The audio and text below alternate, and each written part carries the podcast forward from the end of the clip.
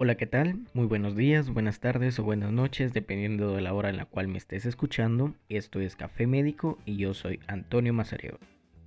Bueno, primero que nada quería empezar con hablarte sobre un poco de mi experiencia personal. Bueno, primero que nada, yo voy en el segundo año de medicina en una universidad aquí en Guatemala y creo que si estás empezando a pensar de que vas a entrar a la carrera de medicina, pues te quiero dar unos pequeños consejos ya que la carrera de medicina no es tan fácil como uno cree al principio, o sea, tampoco es tan difícil, sino que te estás acostumbrando a un ritmo de vida totalmente diferente, a nuevas actividades y también a nuevos tipos de catedráticos. No es lo mismo tener un catedrático diversificado allá tener un catedrático como tal en la universidad, que en la universidad también te van a estar exigiendo un poco más, eh, vas a tener que estar estudiando casi siempre y Sonará cliché de que los estudiantes de medicina nunca duermen y esto es cierto en parte, porque en el primer semestre de medicina todos nosotros no dormimos por lo mismo de que no estamos adaptados completamente. Es cierto, a veces tampoco en el segundo año podemos dormir, pero es por etapas, o sea, por pequeños lapsos del año, como por ejemplo pueden ser los parciales y los finales, por supuesto, o algún tipo de corto importante que tengas y que no quieras perder mucho, muchos puntos. Y el primer consejo que te daría yo es que si ya entraste a la carrera de medicina sería ser perseverante, pero sobre todo responsable en todas las actividades que te deje tu catedrático, puesto que en la universidad también sonará como cliché y la mayoría de personas te lo dicen, un punto vale oro y todos los puntos uno cuando los pierde los llora.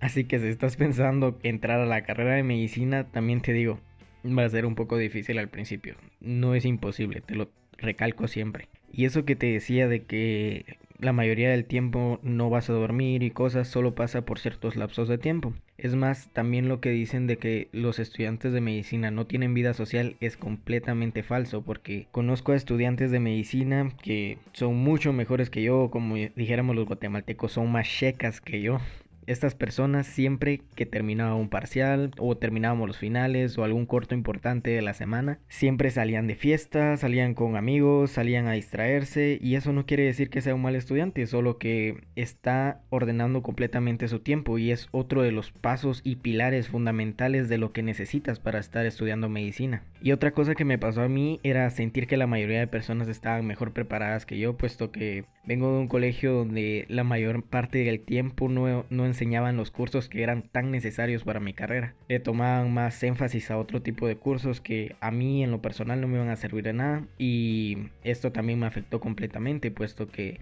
en el primer semestre de medicina no me fue tan bien, eh, fui decayendo un poco, tuve que dejar alguna retrasada, la saqué, hoy por hoy voy en limpio, solo dejé una retrasada pero la saqué y esto también es muy importante, puesto que no te preocupes si dejas alguna retranca, retrasada, vaquera, como le digan ustedes en su universidad, no es el fin del mundo, tú puedes sacarla. Y es más, varios han sacado cursos muy importantes así. Es cierto, no estás como en el principio de que tienes una zona, tienes que ir um, identificando poco a poco cómo vas a a organizarte y también esto te ayuda a motivarte también de que en la retrasada, retranca o todo lo como lo quieras llamar, esto te incentiva a que tienes que salir bien a la primera porque no hay ninguna otra oportunidad. Por ejemplo, en mi universidad se gana con 70 puntos, entonces esto es muy importante también porque si no logras sacar los 70 puntos, literalmente en una retrasada dejas el curso. Pero no sería el fin del mundo tampoco porque conozco compañeros que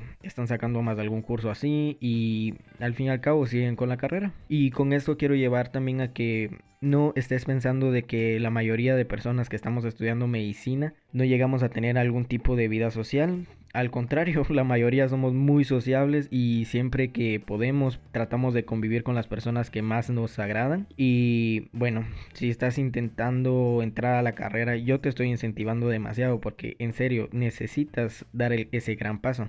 Y cuando des ese gran paso, lo primero que tienes que hacer en el primer semestre es orientarte a salir en limpio en los primeros parciales, puesto que los primeros parciales son la base. Si no tienes la base firme, tienes que esforzarte mucho más, no es imposible tampoco, pero tienes que esforzarte mucho más, por ejemplo, en el segundo parcial, en tus actividades eh, cortos y sobre todo el final.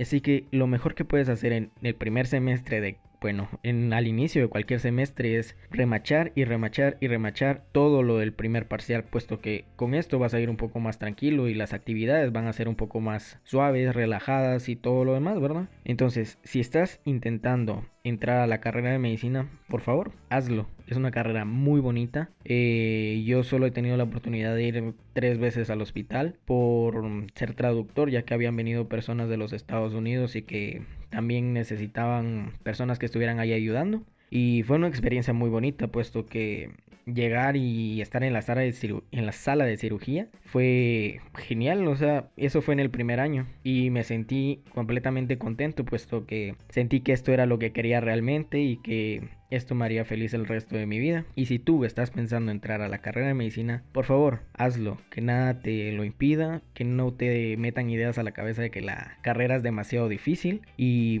sin nada más que decir, este fue el primer episodio de este podcast. Si te gustó, te agradecería eh, seguirme y por favor estar atento, ya que cada semana estaré intentando subir algún podcast nuevo. Y muchas gracias por todo. En serio.